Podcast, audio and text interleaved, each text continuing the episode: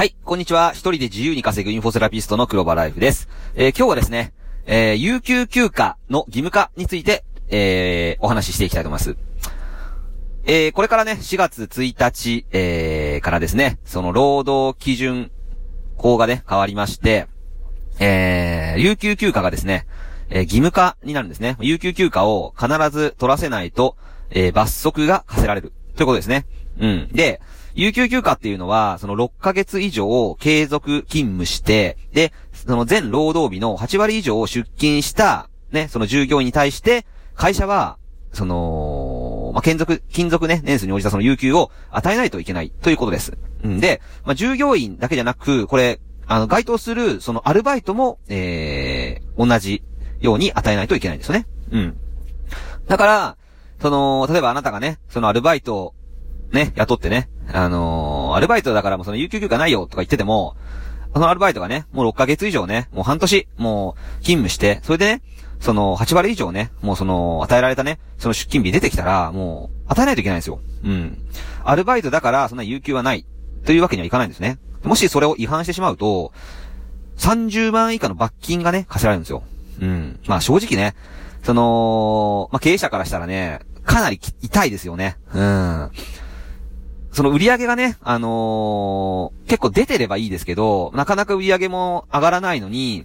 ただでさえ人件費払って、またさらにね、えーそんな、休暇を与えないといけないという。休暇を与える、てる間っていうのは、その生産性がないですよね。うん。だから、も、儲けにつながらないですね。うん。まあ、従業員とかね、そのアルバイトにとってはいいかもしれないですけど、経営者からにとってはかなり痛いんですよね。うん。これね、あのー、本当ね、あの、有給休暇って、え、なんでなのって本当に思うと思うんですよね。あの、会社を経営してたりね、お店をやってる、まあ、経営者の人はね。うん。で、なんで、その、ね、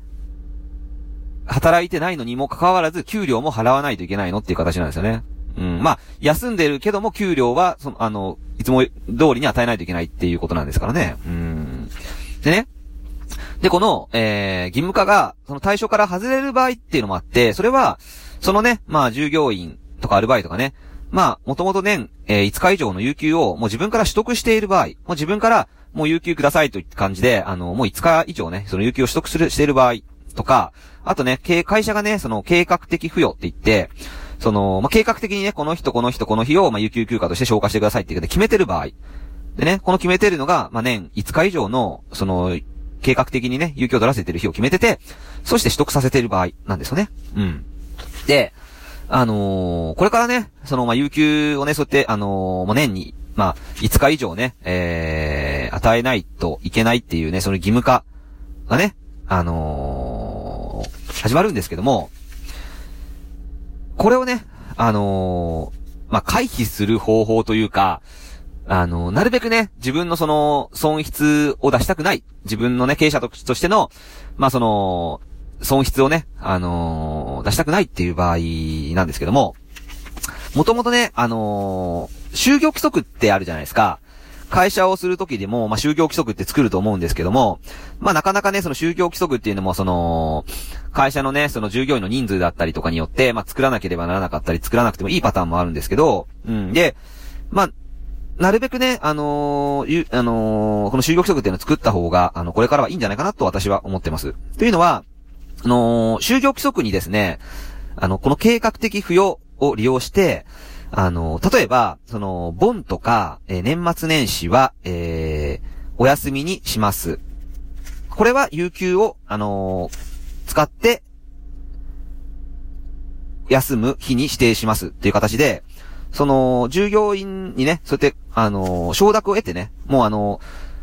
就業規則に載せてしまうと。いうことですね。うん。だから、就業規則っていうのは、その、雇用主と雇用される側との、まあ、働くルールなんですよね。うん、は、ここで働くためにはこういうことを、えお互い守りましょうねっていうルールを示したのが就業規則なので、だから経営者と、その、働く人との、えー、間で交わされる、まあ、約束事なんですけど、そこで、その経、あの、労、ごめんなさいね。それで、あの、有給休暇は、この人、この人、この日に、えー、5日、えー、取って、この日を、あの、お休みします。っていう風にすれば、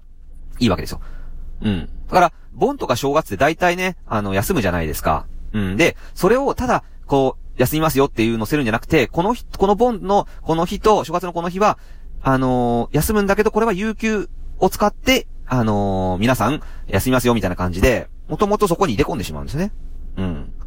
そうすると、まあ、業務での影響が少ないじゃないですか。もともと休む日だったから。うん。だから、これはもうもともとね、その、就業規則作ってて、もう、あの、ボンとか正月は休むよっていうふうにすると、してるところは、ちょっとまたこれ、従業員とのね、その労使協定によって話し合、話し合うことによって、ちょっとあの、その、決めていかないといけない、ちょっとこう、まあ難しいところなんですけども、もしもともと就業規則を作ってないとこであれば、そういうのにもあらかじめ入れておいて、そして、あの、うちは、あの、この、有給休暇はこのボンド正月に当ててますみたいな感じで、それでもいいですかみたいな感じで、就業、あのー、労働基準のね、その、契約を結んで、うん。ってやればね、あの、いいんじゃないかなと思います。うん。はい。じゃあ今日はですね、その、有給休暇の、えー、取得に対してね、ちょっとお話ししました。以上です。